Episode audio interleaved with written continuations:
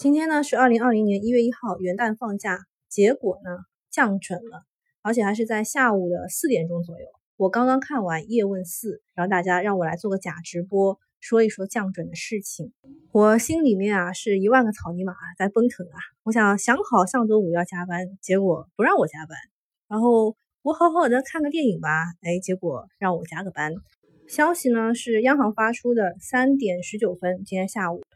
央行的措辞是为支持实体经济发展，降低社会融资实际成本，中国人民银行也就是央行决定于二零二零年一月六号下调金融机构存款准备金率零点五个百分点。然后它还有个括号，不含财务公司、金融租赁公司和汽车金融公司，就是这三块是不享受全面降准的，其他都享受。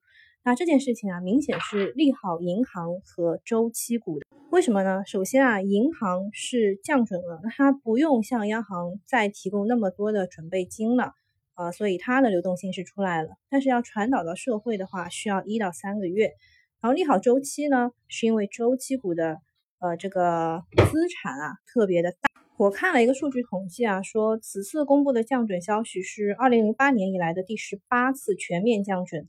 也是二零一一年以来的第十四次降准。其实降准应该就是在经济不好的时候拿出来刺激经济的，所以呢，呃，老实说啊，它不是一个好消息。但是对股市来说，股市是反应最激烈的，所以明天呢可能会有个高开，然后大家就开始猜啦，是不是倒行反转上去啦？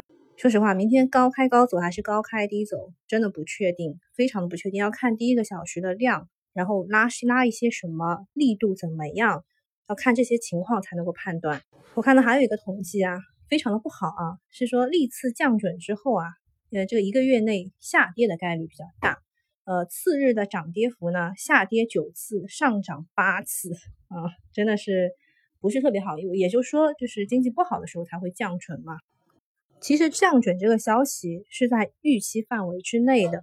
然后前几天的走势已经反映了很大一部分，像中信建投啊，不是是中信证券，它也涨停了。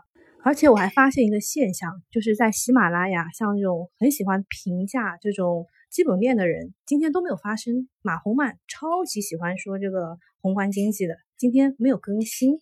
那我还是给大家说一下，就是股市当中，央行首次降低存款准备金率的半年之内，哪些行业比较好啊？就是房地产。医药，那哪些比较后靠后呢？是采掘和非银金融。首先呢，资金敏感的品种是会在银行、地产和保险当中做文章的。所以我说我上周不是买了一些上证五零 ETF 嘛，我就感觉它应该可以涨吧。因为呃，就是在上证五零 ETF 当中，银行和地产的比重会比较的大。这也就是为什么上周我买了它，它不太涨的原因。因为证券就是券商在这当中的比例比较小。第二类呢，资金可能会去一些周期类的，或者是大宗商品类的，啊，尤其是有色金属，像什么铜陵有色、江西铜业，就铜啊，还有钨啊、锌啊，这种都有啊。要报一下这个个股吗？铜呢有铜陵有色、江西铜业、云南铜业这种，然后铝中国铝业，然后呃金的话中金岭南，还有厦门钨业。然后第三类资金会去的就是高分红的新蓝筹，比如说方大特钢、中国神华、双汇发展这种。第四类呢，就是筹资性现金流比较大的行业，什么意思？就是它欠债比较多啊，所以降准对它是个好事。比如说钢铁股，方大特钢、沙钢股份、柳钢股份、韶钢松山、西宁特钢、武进不锈和八一钢铁等等。